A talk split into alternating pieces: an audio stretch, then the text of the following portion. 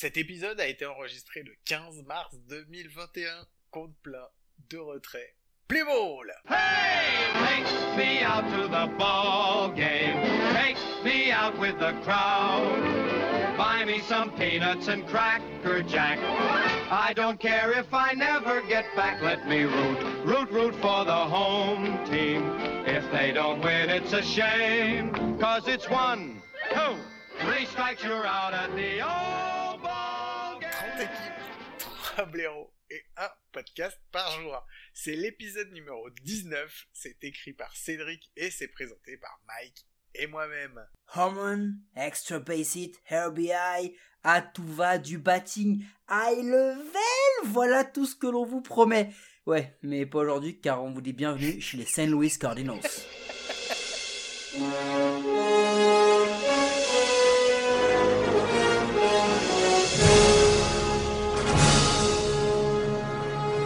Doc Doc Mais on serait pas resté coincé dans les années 50 Hein, pourquoi tu dis ça, Marty? Bah, vous avez vu autour de nous? Ça a l'air tout vieux et tout moche, c'est quoi? Ah non, ça c'est rien, c'est Saint-Louis. Ah pardon, autant pour moi. bienvenue, bienvenue chez les Cardinals. Alors les Cardinals, la saison dernière, euh, qu'est-ce qu'ils ont fait à part malades? Parce que effectivement, ils ont été malades, très malades. On en reparlera parce que ça leur a bien pourri leur fin de saison.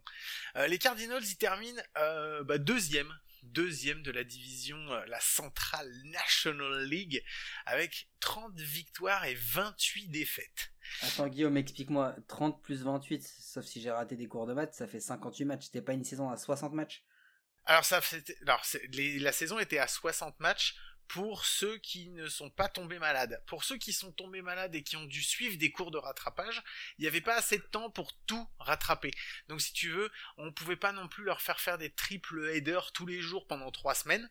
Donc, on leur a juste fait faire des double headers tous les jours pendant 21 jours d'affilée. C'était déjà pas mal. Ça a été juste 32 matchs en 31 jours sur le mois de septembre. Non, mais c'était n'importe quoi. Mais bon, c'était n'importe quoi, j'ai envie de te dire.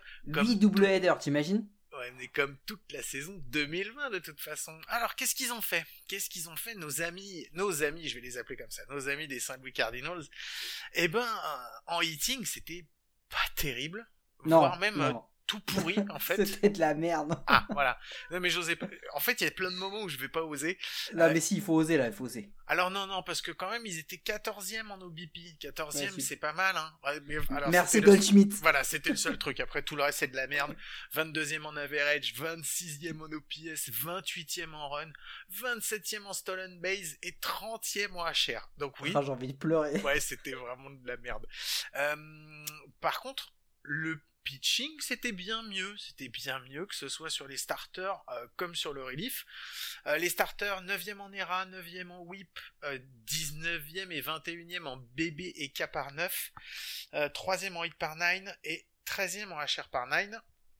Et pour leur relief, 10e en ERA, 8e en whip. Putain, ils sont quand même toujours nuls hein, sur les BB par 9, hein, parce qu'ils sont 21e aussi les reliefs. Ouais, mais quand tu regardes, regarde, ils prennent pas de hit en fait. Je pense que c'est une stratégie de pitcher où on a on préfère donner un bébé que de lâcher un extra base hit ou un Toi, truc comme je, ça. toi, je sens que tu vas toujours les défendre pour rien, de toute Je façon. les défends pas, c'est une analyse. Troisième en hit par 9, 14e en K par 9 et 18e en HR par 9. Euh, donc, je l'ai dit, il termine deuxième de la NL Central. Euh, le mois de juillet, plutôt moyen, ouais, moyen, moins moyen, puisqu'ils font deux victoires, trois défaites. Un mois d'août moyen malade, avec euh, 11 victoires et 10 défaites. Et un mois de septembre à 32 matchs, euh, moyen plus, avec 17 victoires et 15 défaites. Donc oui, C'est même limite inespéré. Hein. C'est-à-dire que quand tu regardais leur calendrier et que tu t'arrives à ça, tu te dis non mais c'est pas possible. Et du coup, 17-15, ouah, mais bon, ça reste des bilans pas ouf ouf quand même hein, pour une équipe qui arrive euh, 11e de la ligue. Ben non, mais moi je t'avoue franchement que quand j'ai vu un petit peu, euh, ben, je pense que c'était un petit peu pareil, hein, quand on a vu qu'ils leur mettaient tous les double headers pour pouvoir rattraper le temps perdu, euh, je t'avoue que franchement je les voyais pas terminer là où ils ont terminé cette fois-ci. J'imaginais vraiment pas qu'ils feraient les, euh, qu'ils seraient dans le dans le lot pour faire les playoffs. Hein. Je voyais pas comment c'était possible. C'est clair. Euh, donc, euh, la stat la plus importante, je la répète à chaque fois, Mike, tu, tu les comprends pas, mais c'est 19 fielders, 26 pitchers. pour le batting et la defense. Et bah tu vois, regarde, cette stat là, on peut s'y attarder, on s'y attarder sur nos deux autres équipes, mais 19, non attends, 19 fielders, quand tu joues 32 matchs en 31 jours au mois de septembre, ça veut quand même dire que Mike Shield il s'est appuyé sur un noyau dur vraiment très très restreint. Ça veut dire que ce qu'il y avait derrière pour aller chercher du bâton supplémentaire, ça devrait quand même voilà, pas être ouf. C'était voilà, c'était peut-être plutôt ça, on aurait dû commencer par là quoi. Donc ouais, euh, c'est un seul joueur au-dessus des 1,3 en WAR. Euh, bon après il y a deux Gold Glove winners, mais moi j'ai dit euh, je veux pas parler des Gold Glove parce que bon ça c'est autre chose. Oui, mais là par contre, c'est là où c'est un truc intéressant, c'est que t'as quand même une équipe qui a des Gold Gloves, mais quand tu regardes les stats et que tu vois que cette équipe elle prend 19 bébés euh, et qu'elle prend très peu de hits, elle prend très peu de hits aussi parce qu'elle a des Gold Gloves qui lui sauvent des hits. On va rentrer euh, donc parce que euh, j'ai quand même essayé de sortir des, des joueurs dans, en batting et en defense. Donc c'est une batting average sur l'année à 234, 90 d'OPS+, 7ème en fielding, 5ème en erreur avec une defensive war à 2,5, ce qui est vraiment vraiment bon pour une équipe euh, bah, pour une équipe de MLB. Paul Goldschmidt, première base, 304 en batting average, 142 en OPS+, euh, 2 en WAR. C'est le seul joueur au-dessus des 1,3 de WAR, c'est lui, c'est Paul Goldschmidt. Et le deuxième qui a été bon, eh ben c'est le DH, c'est Brad Miller qui a 232 en batting average, 120 en OPS+, 0,9 en WAR. Euh, voilà, j'en ai pas noté d'autres, c'est te dire à quel point les autres sont vraiment Non, et, en dessous. et en plus, Brad Miller, t'es gentil parce qu'il a été très très bon euh, un mois et demi. Et quand euh, ça a commencé à être compliqué, ils ont fini par le mediate parce qu'à la base, c'est Utility qui joue à peu près à tous les postes sauf receveur et lanceur. Et au final, il s'est quand même pas mal écroulé parce que son 232 de batting average, il a quand même tourné au-dessus de 300 pendant quelques semaines. hein. Donc c'est te dire à quel point t'as été gentil avec eux. Pour le pitching, c'est un pitching, euh, une ERA générale, enfin une ERA générale, une ERA moyenne à 4,86 pour l'ensemble des pitchers, 94 en ERA+, et 5,2 en WAR. Je vous répète, hein, 90 en OPS+, et 94 en ERA+, pour l'ensemble de l'équipe. C'est-à-dire que c'est moyen à tous les niveaux, en fait, au final. C'est, euh, en, les pitchers qu'on sort du lot, il y a Kwang Yoon Kim, euh, le starter gaucher, 1,62 en ERA, 269 ERA+, 0,9 en WAR. Euh, Dakota Hudson, le starter droitier, 2,77 en ERA, 157 en ERA+, 0,6 en WAR. Et Austin Gomber, excusez-moi, euh, le releveur gaucher, 1,86 en ERA, 234 en ERA+, 0,7 en WAR. Donc si eux étaient plutôt bons, je pense qu'il y en a eu d'autres qui ont dû les tirer un petit peu vers le bas. C'est moyen, c'est moyen au niveau des stats, que ce soit en pitching, que ce soit en batting, c'est pas non plus euh, exceptionnel. Bah, en fait, là où tu vois que ça finit quand même par, euh, par se payer, c'est que euh, ils ont à peu près une dizaine de lanceurs qui ont lancé moins de dimanche. Donc ce coup de double header, ça les a fait aussi utiliser plein plein de mecs qui auraient jamais dû être là.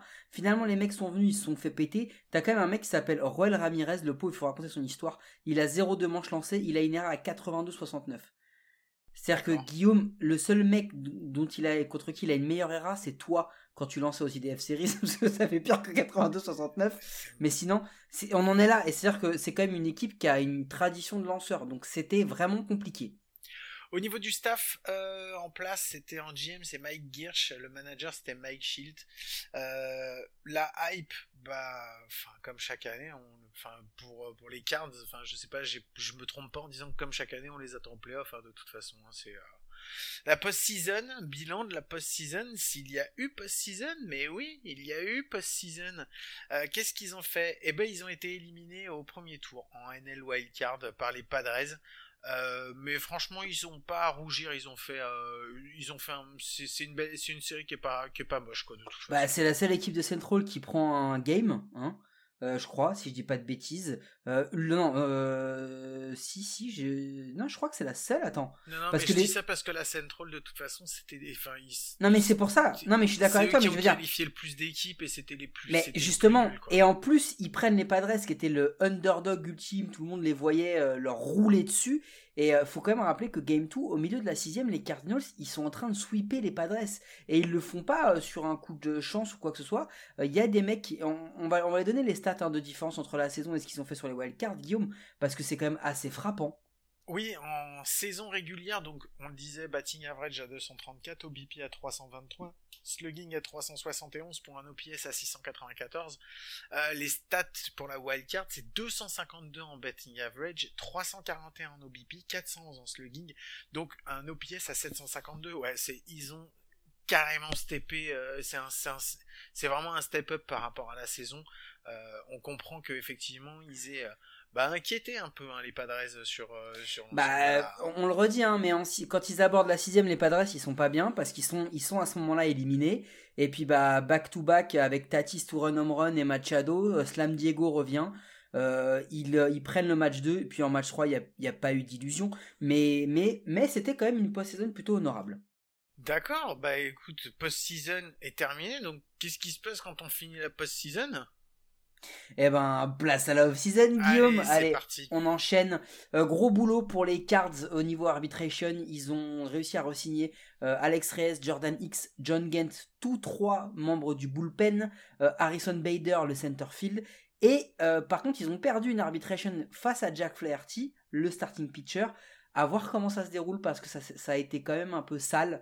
Euh, Jack Flaherty n'a pas aimé l'attitude des Cardinals. Je pense que les Cardinals n'ont pas aimé l'attitude de Jack Flaherty. Et ça a pas mal euh, bâché sur Twitter. C'est important, on le verra tout à l'heure, c'est leur ace. Free Agency, ils ont signé un mec qui s'appelle Personne, Guillaume. ça veut dire Ah, que les oui, gars, ils mais non, mais c'est un chanteur français, Paul Person, Non, c'est pas possible. à voir. Ah, Par contre, ils ont perdu John Brebbia, Nabil Chrismat, Brett Cecil, Tony Singrani, tous des releveurs, Rangel Ravello, outfielder, Matt Withers, le backup catcher, et Brad Miller, l'utility euh, player dont on parlait tout à l'heure. Ils ont reconduit Yadi Molina et Adam Wainwright, donc euh, receveur, la, la batterie légendaire des Cardinals pour un an. euh, plus, je suis pas sûr, on en parlera tout à l'heure. En blessé, alors, pardon, en qualifying offer, ils en ont fait une qui a été déclinée, celle de Colton Wong, euh, deuxième base, donc euh, qui, est, qui est partie.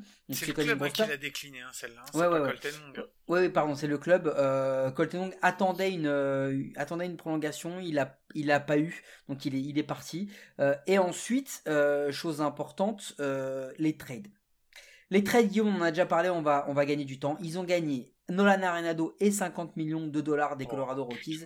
Et ils ont perdu Austin Gomber, starting pitcher, qui est parti là-bas, plus quelques joueurs de, de mineurs ou, ou prospects euh, qui n'étaient pas très très bien classés, et, euh, et Dexter Fowler. Ah, J'imagine que ça, on en parlera un petit peu plus tard. On va se laisser ça euh, pour. Voilà, on va en parler tout à l'heure et on va parler bah, des top prospects parce que je pense que il est pas dégueulasse le, farming system des, des cards Guillaume. Non, c'est pas. Alors, il est pas ultra rempli comme certaines autres équipes, mais bon, il y, a, y, a du- y, a, il y a du level quand même, puisqu'ils ont un outfielder, Dylan Carlson, qui est 13e MLB ready. Euh, Matthew Liberatore, euh, lanceur gaucher, euh, 37e MLB. Euh, et le, Nolan Gorman, un troisième base, 38e euh, MLB. Matthew Liberatore, c'est celui qu'ils ont reçu en échange pour Rosarena, qui est parti chez les Rays.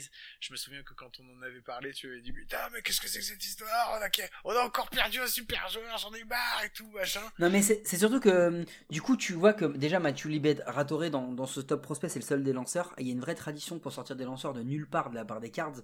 Ils ont été le récupérer chez les Rays. Il a une pression énorme le gamin parce que euh, il est attendu euh, justement depuis qu'Arosarena a fait cette, euh, perf et qu'on sait que le manque ultime des, cards il est sur le bâton. Il a une pression énorme. Dylan Carson on l'a vu jouer l'an dernier, il a, il a pas été bon, il a eu une grosse pression. C'est un prétendant Rookie of the Year NL, NL 2021, pardon. La question c'est est-ce qu'on va avoir celui qui a joué en régulière ou en post-season? Euh, Nolan Gorman, on verra, il a le temps, de, jouer et puis apparemment en troisième base il y- a déjà du monde. hein.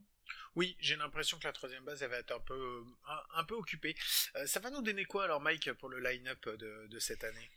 Écoute, Yadi Molina, euh, toujours pareil, encore une. On va pas remettre son, son palmarès. Il est, il, est, il est extraordinaire, on le sait. Euh, au niveau de la défense et de la et de l'offense, il baisse un peu. Mais qui aujourd'hui peut prendre sa place? Franchement, aujourd'hui dans l'effectif des cartes, personne. Ah, dans l'effectif des cards, oui, c'est ça le problème. Oui. Dans l'effectif des cards et qui est-ce qui pouvait signer, qui prenne, qui peut prendre sa place? Aujourd'hui, euh, je vois pas avec les, les moyens et la stratégie des cards qui pouvait le faire. Donc il revient, farewell season ou pas. C'était censé être l'an dernier, on verra bien. Paul Goldschmidt, écoute, franchise player de la saison. Euh, L'arrivée d'Arenado va sûrement libérer en termes de pression au bâton. C'est euh, voilà, c'est un MVP contender, c'est un, vraiment un excellent joueur. Tommy Edman, qui était un peu le tout le player de l'effectif depuis un an et demi, euh, il y avait beaucoup d'espérance sur lui en 2020. Bah, ça l'a un peu pété. euh, il a eu du mal à, il a eu du mal à assumer. Il va redevenir un jeune, un jeune joueur en développement en 2021 parce qu'il y a d'autres gros joueurs et d'autres gros noms. C'est sûrement le futur de la franchise. Il va juste falloir qu'il s'habitue à la deuxième base parce qu'il y avait quand même Colton Wong qui était là et c'était pas n'importe quoi en défense. Nolan Arenado, bon les gars, on présente pas, on va pas juger Nolan Arenado sur sa saison 2020 qui était ratée. On va le juger sur toute sa carrière. Ça peut devenir le franchise player de, de l'équipe. Euh, Paul De Jong en shortstop. Bon, écoute, euh, s'il n'était pas shortstop, je pense qu'il pourrait prétendre à un Gold Glove tellement le, tellement le poste est, est archi dominé euh, dans, dans, dans la ligue. Mais c'est surtout un bien, frappeur. C'est un, bon shortstop, hein, faut pas non plus. euh, Toi, tu l'avais mis que- dans, ses, dans les power rankings. Ouais, c'est pas parce que c'est pas le meilleur shortstop non plus qu'il faut pas oublier. Moi j'aime bien, je trouve qu'il fait un beau boulot et je trouvais qu'il faisait une belle, une belle doublette justement avec Wong. Bah, mais, mais bon, ça une Bah, il est très bon défensivement, il frappe pas mal de home run, il a de la puissance. Aujourd'hui, il est indétrônable dans les fields. hein. Ils ont, ils ont, il y a jamais eu une question sur euh, euh, on va aller chercher un shortstop ou on va le bouger. Lui, il est là, il, il bougera pas. L'outfield qui va poser plus de questions. On va pas se mentir. Tyler O'Neill, euh, Harrison Bader et Dylan Carson. On en a parlé Dylan Carson. C'est encore une interrogation. C'est un petit jeune. Harrison Bader, il prend un tiers de ses at-bats, c'est des cas. Il a quasiment pas de puissance. Ok, il court vite. Ok, il a, il a une défense d'élite quand il essaye pas d'être un petit peu trop shiny, mais il faut qu'il frappe. Euh, Tyler O'Neill, il frappe des home runs ou il prend des cas. C'est pareil, il va falloir plus de régularité. C'est euh, c'est simple. Tu as un outfield, on en parlera tout à l'heure de Gold Glove, mais euh, il y a autre chose. Utility player, Matt Carpenter. Bon, écoute, à 18 millions euh, la saison, bah ça fait quand même pas mal cher l'utility très player. cher l'utility. ouais. Sachant que le gars va surtout être dans, dans le clubhouse pour être là en tant que pinch hitter ou autre chose.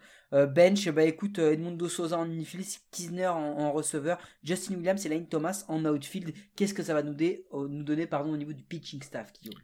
Euh, bah, Jack Flaherty, euh, comme tu l'as dit tout à l'heure, qui va être l'ace, euh, lanceur droitier, bah, potentiel Cy Young, hein, de toute façon, mais on va voir, on va voir ce que ça va donner, comme tu, comme tu le disais, après, après l'échange de, de politesses qui se sont faits sur Twitter, euh, sur Twitter euh, pendant la, pendant l'arbitration. Ensuite, euh, Adam Wainwright, Adam Wainwright, enfin, tout le monde lui prédit à chaque fois la dernière saison, la saison de trop, et en fait, pour le moment, il arrive à s'en sortir. On va voir un petit peu ce que ça va donner cette dernière saison. Il leur signe pour un an pour reformer encore une fois la batterie, euh, une des batteries euh, qui a lancé le plus de toute l'histoire de la, Yes, de la ils MLB. sont dans le top hein. 5, je crois. Ouais, il faut pas, il faut pas l'oublier. Euh, Kwang Yoon Kim, le, le gaucher, euh, sur, la super surprise de la saison dernière. Clairement. Vraiment, moi je pensais pas du tout qu'il allait faire une aussi, une aussi grosse saison et qu'il allait être aussi, euh, aussi dominant. Donc voilà, pour faire un spot 3, euh, je- bon, il aurait même pu avoir un spot 2, ça aurait pas été déconnant, on va dire. Euh, Carlos Martinez pour le spot numéro 4, euh, lui il a jamais trouvé sa place entre starter, releveur ou closer, donc, euh, donc on va voir ce que ça va donner s'il va réussir à bouffer, à bouffer de la manche. Et en starter numéro 5, Mike Nicolas, euh, qui a été blessé, donc on va voir euh, s'il va revenir en, pleine santé, donc, euh, ou si on, verra bien ce que ça va donner. Ensuite en setup, Giovanni Gallegos et Andrew Miller, respectivement droitier et gaucher. En closer, Alex Reyes et Jordan X qui vont se battre pour le poste de droitier. Euh, dans le bullpen, Ryan Elsley, John Grant, Tyler Webb, Cody Whitley, Daniel Ponce de Leon. Euh, Il y a un truc qui m'a choqué quand je l'ai vu, euh, quand j'ai vu tout ça, j'ai trouvé qu'il y avait énormément de droitiers, très très très très peu de gauchers dans le dans l'effectif. Euh, je crois qu'il y en a que deux, il y a que non, il y en a T'as Miller? Ouais, et Tyler Webb dans le dans le bullpen. Donc euh, donc voilà, c'est enfin à noter, voilà, c'est tout. Qu'est-ce qu'est-ce que tu aurais à rajouter là-dessus, euh, Mike, euh, toi qui les connais et qui les a sûrement vus beaucoup Bah, plus que moi? on en parlera tout à l'heure, mais au niveau du, de la, des quatre que tu as donné, la setup closer, les Gallegos, Miller, Reyes X, ce qui est important, c'est qu'aujourd'hui, il n'y en a aucun qui est vraiment établi comme closer ou setup guy. Donc en fait, ils sont tous les quatre interchangeables. Euh, les noms, au niveau du potentiel, franchement, Gallegos, Reyes X, ça peut faire très très mal. Miller, on ne sait pas encore s'il a toujours le- la gouache qu'il a pu avoir. Euh, écoute, après on en reparlera de toute façon dans les, dans les dossiers. Donc je pense qu'on peut déjà, d'ores et déjà, aborder le, les dossiers, euh, Guillaume, avant de, avant de revenir, sauf si tu as quelque chose à ajouter sur le, la rotation. Ouais, je voulais juste rajouter que en fait, euh, c'est pas la seule équipe qui a ça justement, de setup, de closer, où les gars ne sont pas. C'est la nouvelle tendance justement depuis quelques quelques saisons. Je crois que ça a commencé il y a deux saisons déjà. Surtout, ça avait pris de l'importance en 2019. C'est l'interchangeabilité que tu as au niveau des joueurs. T'as beaucoup moins Bah- de mecs qui ont qui sont. Je suis le setup de la huitième, je suis le setup de la. Les, les, la- les la Rays, septième. les Rays l'ont beaucoup fait et je pense que c'est aussi une, une volonté des équipes, et on en fera peut-être un sujet dans la coup sûr, d'être beaucoup moins dépendant d'un seul mec, d'une seule star qui va euh, driver et prendre uniquement la 9, uniquement la 8. Et du coup, ils, ils peuvent avoir à être amenés euh, en fonction de l'opposition à mettre les mecs en 6, en 7, en 8, en 9. Voilà, mais Donc, comme tu en parlais, c'était pour ça que je trouvais que c'était intéressant de le, de le rajouter. Et euh, bah maintenant, on va passer justement à tout le questionnement qu'il y a au- autour de ça. On va commencer avec, bah évidemment, le- la grande question avec l'arrivée, euh, l'arrivée d'Arenado. Est-ce qu'il va être le prochain franchise player de, de Saint-Louis? Est-ce que euh, il va réussir à s'adapter? Euh, parce que parce que c'est pas il sera plus à Corsfield Euh, j'ai pas de doute sur sa défense est-ce que le bâton tout le monde lui prédit une saison noire parce que c'est pas Corsfield justement et qu'il va avoir un bâton qui sera dégueulasse suivant ce qu'il a fait en 2020. Moi je pense que je suis d'accord avec toi, vu ce qu'il a fait avant, on peut pas non plus euh, tout de suite le dénigrer et dire que ça va être mauvais. Moi je pense que voilà, il y a de grandes chances pour que ça se passe bien. T'as deux éléments hein, qui font dire que Arenado il il doit prouver encore des choses si vraiment ce joueur a besoin de prouver quoi que ce soit. La première, tu l'as évoqué, c'est l'adaptation la sortie de Corsfield. Corsfield, c'est vraiment euh, hitter friendly. Euh, le Bush Stadium, ça l'est quand même beaucoup moins. Euh, néanmoins, l'autre truc, c'est qu'en 2020, bah, Arenado, il a pas été très bon. Rappelez-vous ce qu'on a fait sur les Rockies, il a quand même pas été au rendez-vous.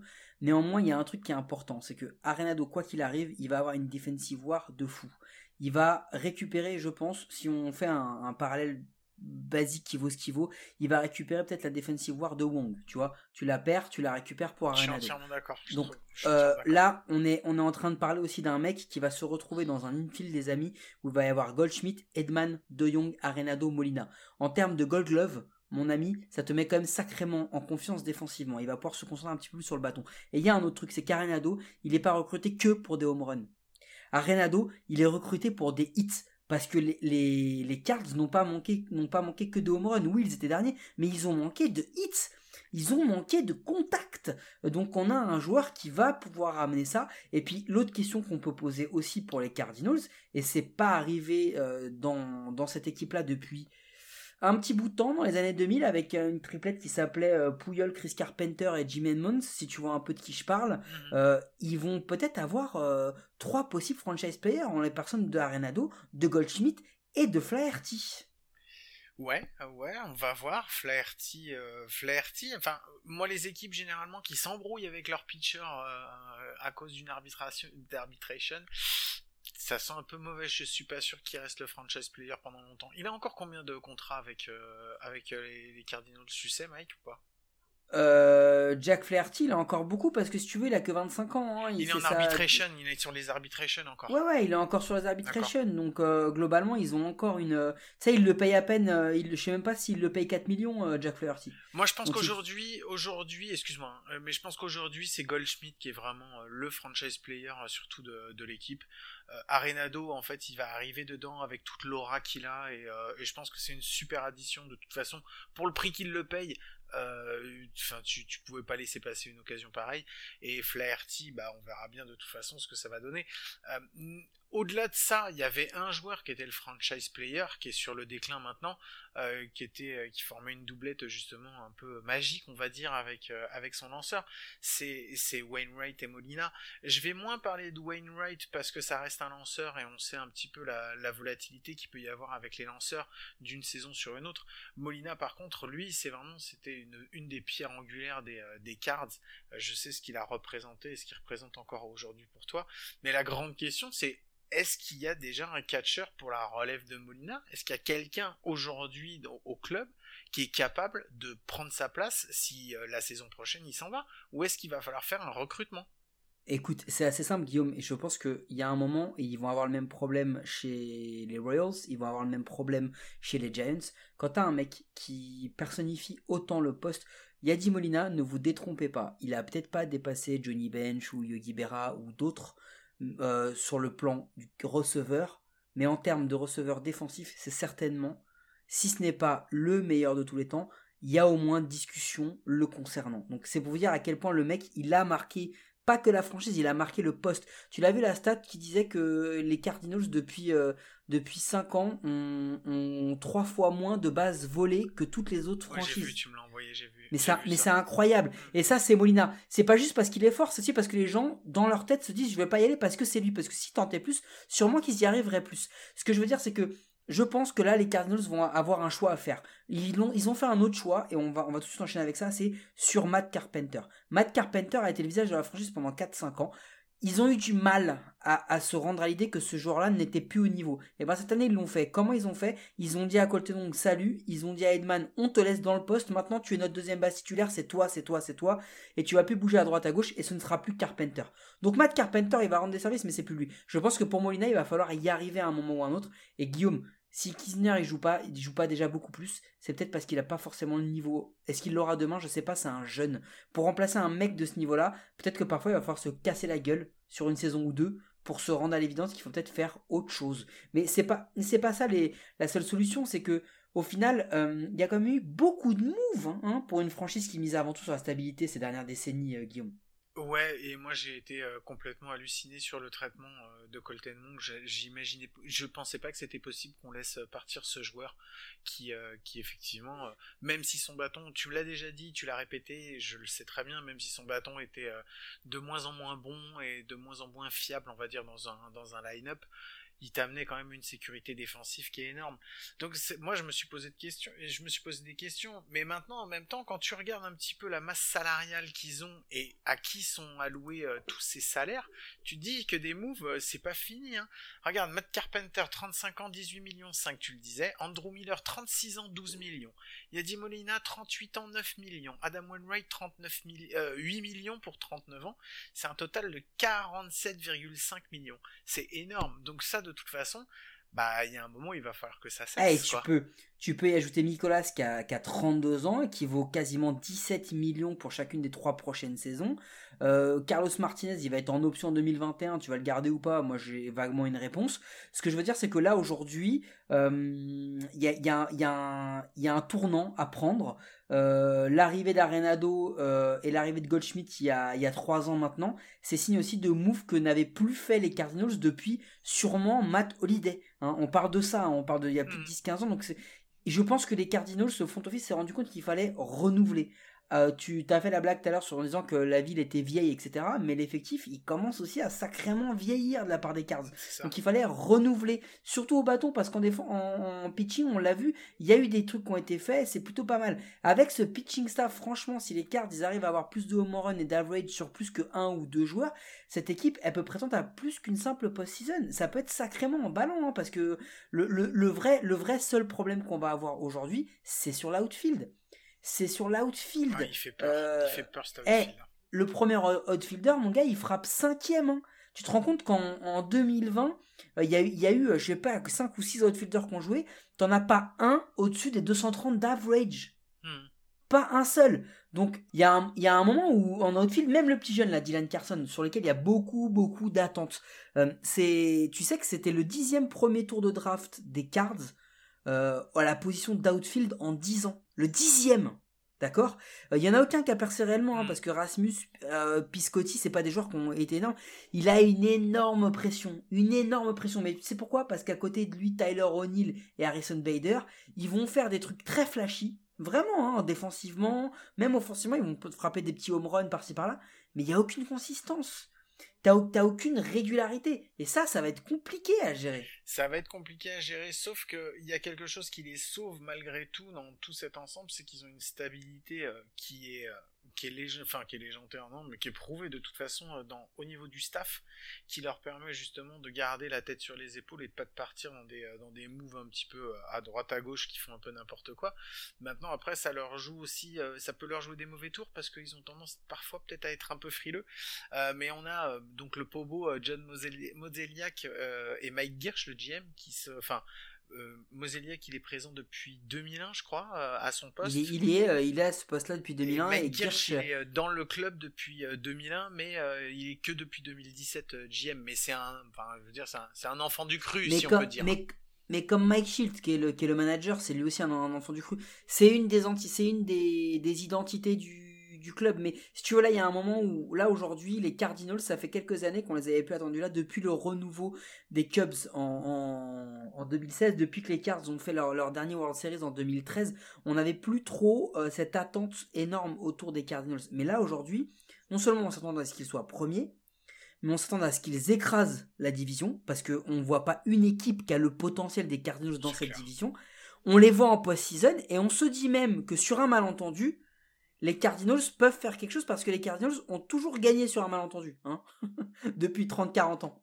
Oui, il peut, sur, un- sur, un, sur un malentendu, de toute façon, ils peuvent faire. Euh, on, on a, on, alors, la National, ça va être peut-être un petit peu plus compliqué parce que euh, tu vas avoir, t'as des grosses équipes qui se, qui se dégagent et qui risquent, qui risquent d'y aller le couteau entre les dents et qui vont vraiment se faire mal.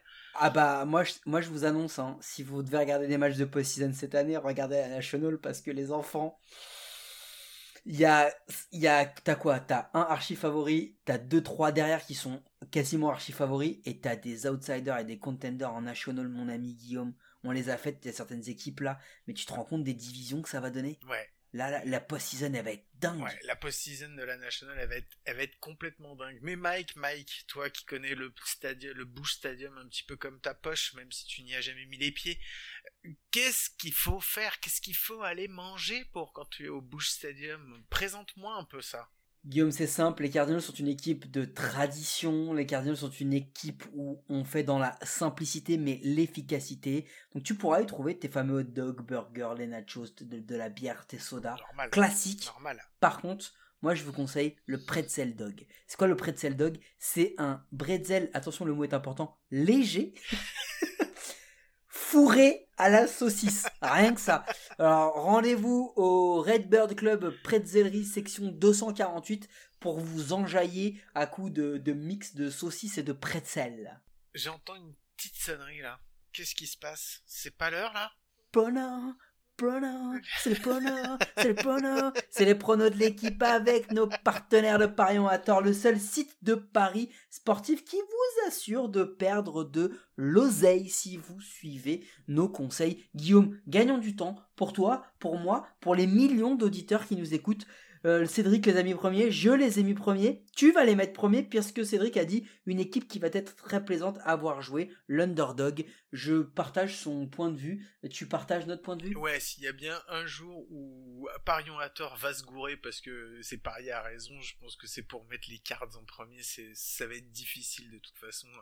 La, enfin voilà, vous savez l'amour que j'ai pour la Central, vous savez ce que j'en pense et je pense que les cartes sont bien bien aguerries et qu'ils peuvent marcher. Je pense qu'ils ont tout ce qu'il pour pouvoir marcher sur la division cette année de toute façon. S'ils vont pas au casino se manger un petit cluster qui les boque pendant 15 jours à l'hôtel, il y a moyen que ce soit une saison normale pour eux. Eh ben écoute, on verra ça. En tout cas, on vous rappelle qu'on présente cet épisode à deux, mais que nous sommes trois à la recherche, la compilation de toutes les infos, et qu'on n'aurait jamais pu en réunir autant sans son aide ô combien précieuse. Et donc c'est pour ça qu'on dit un grand merci à Cédric pour nous avoir aidés dans notre préparation. Vous pouvez nous écouter sur toutes les bonnes applis de podcast, d'Apple Podcast, à Spotify, en passant par Deezer, Google Podcast, Transistor et toutes les autres. N'hésitez pas à vous abonner, à nous donner une note et un commentaire, ça nous aide à rendre le baseball et notre émission plus visible en France. Et là maintenant, Mike, j'en suis sûr que demain, à coup sûr, on va encore se retrouver. Et ouais, et demain Guillaume le compte, il va être plein, mais plein de tabernacle et autres sirops d'érable sur de la batte, dédicace spéciale. À demain. Allez, on vous souhaite de passer une très très bonne journée, on vous fait des gros. Cardinal Nation celebration, fans from every generation. Light steels clomping, people stomping. Time to get this place romping. Another big crowd, gonna get loud, gonna win again today. Let me hear you say, Let's go Cardinals.